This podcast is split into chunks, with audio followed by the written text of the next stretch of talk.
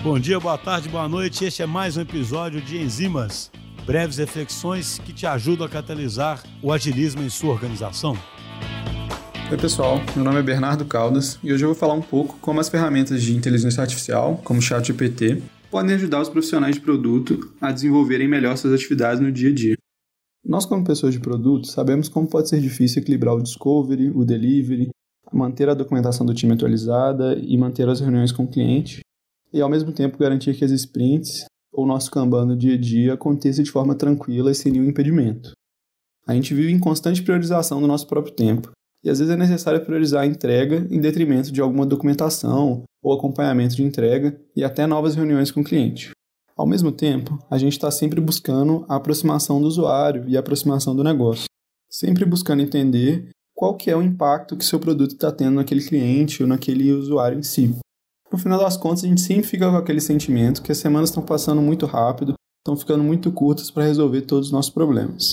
A otimização do trabalho do time de produto é imprescindível para que o nosso tempo seja gasto com coisas que realmente importam, que é garantir que o produto certo está chegando ao usuário e está gerando os resultados que são necessários para aquele negócio. As ferramentas de inteligência artificial podem ajudar e muito. No final de 2022 foi lançado o ChatGPT, o ChatGPT se tornou o produto digital que mais rápido chegou à marca de um milhão de usuários. Ele demorou apenas cinco dias para fazer isso. Ele superou o primeiro colocado, que era o Instagram, que demorou quase três meses para atingir a mesma marca. Esse sucesso astronômico do GPT impulsionou a criação de milhares de outras ferramentas que utilizam inteligência artificial para os mais diversos propósitos. Para o nosso caso, para auxiliar no dia a dia, a gente tem ferramentas como o Fireflies, que é um assistente virtual que ouve suas reuniões e toma notas e criações no Trello a partir das falas dos participantes. Dependendo do que é falado, ele pode colocar até datas de limite para definição das ações. Pensando um pouco na parte de documentação, a gente tem ferramentas como Scribe, que gravam a tela enquanto você mexe no produto e criam um passo a passo com texto de descrição e imagens de todo o fluxo do seu produto. Isso pode ajudar muito a acelerar o processo de documentação e facilita bastante a parte de testes também. Pensando na geração de texto, o ChatGPT é um grande aliado nessas tarefas manuais, como escrever um e-mail, escrever alguma mensagem para o usuário, escrever até a história de usuário, ele pode ajudar. Basta adicionar um contexto e um pouco do seu estilo de escrita, ou estilo de escrita que você quer que seja implicado no, no texto, e pronto, você tem os critérios de aceite, roteiros de teste, até possíveis métricas de acompanhamento, no caso de escrever uma história de usuário, né, prontos ali na hora. Falando um pouco de métricas também, a gente tem uma extensão do Google que é chamada de GPT for Google. Eu vi recentemente que ela pode ser utilizada para várias coisas e entre elas a análise de dados qualitativos. É basicamente entrar no Google Sheets, inserir seus dados brutos, né, qualitativos, ou por exemplo uma pesquisa de satisfação. O GPT pode analisar as respostas e taguear entre muito positivas, positivas, neutras, negativas ou muito negativas. Enfim, ele pode dar uma refinada nesses dados qualitativos, algo que talvez geraria um trabalho manual muito grande e te dá uma visão muito mais clara para você gerar hipóteses em cima daquilo.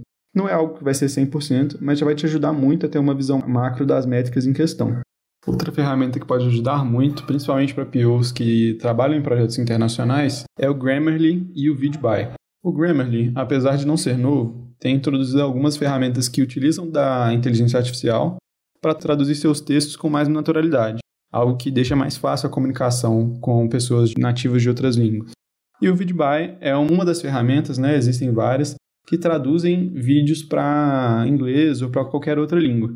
Então quebra uma barreira muito forte, que é a barreira de linguagem, né, que ajuda você a se expressar de uma forma muito mais natural e, por consequência, transmitir melhor a mensagem que você quer passar.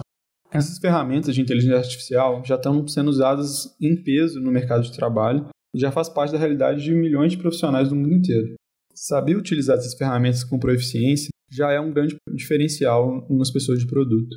Cada dia, novas formas de explorar essa tecnologia vão sendo criadas, tanto em forma de novas ferramentas, quanto em forma de estratégias para utilizar e extrair o máximo das ferramentas. Todas essas ferramentas hoje utilizam prompts, que são mais ou menos aqueles comandos que você escreve para a ferramenta te responder. É interessante usar uma técnica que chama framing, ou em português, enquadramento, onde você deixa claro para a ferramenta quais habilidades você quer que ela demonstre ao te dar uma resposta. Por exemplo, Um desenvolvedor pode usar algo como me responda como um expert em Java para resolver algum problema no código. Mas para nós profissionais de produto, pode ser algo como me responda como um expert em análise de dados ou um especialista em estratégia de lançamento de produtos digitais. Essas formas de utilizar essas pequenas estratégias podem melhorar muito a qualidade da resposta e fazer com que elas fiquem mais aderentes ao seu contexto. Essas novas tecnologias vão estar cada vez mais presentes no nosso dia a dia, evoluindo de uma maneira assustadora, com algumas pessoas dizendo até que ela vai dobrar sua capacidade de dois em dois meses. Para finalizar, é importante dizer que muitas coisas ainda estão sendo discutidas sobre a utilização ética dessas ferramentas e até sobre a parte de segurança. Então é muito importante tomar muito cuidado e evitar o compartilhamento de informações sensíveis, tanto da empresa quanto informações pessoais. Esse foi mais um episódio da série de inteligência artificial do Enzinos. Muito obrigado, até a próxima.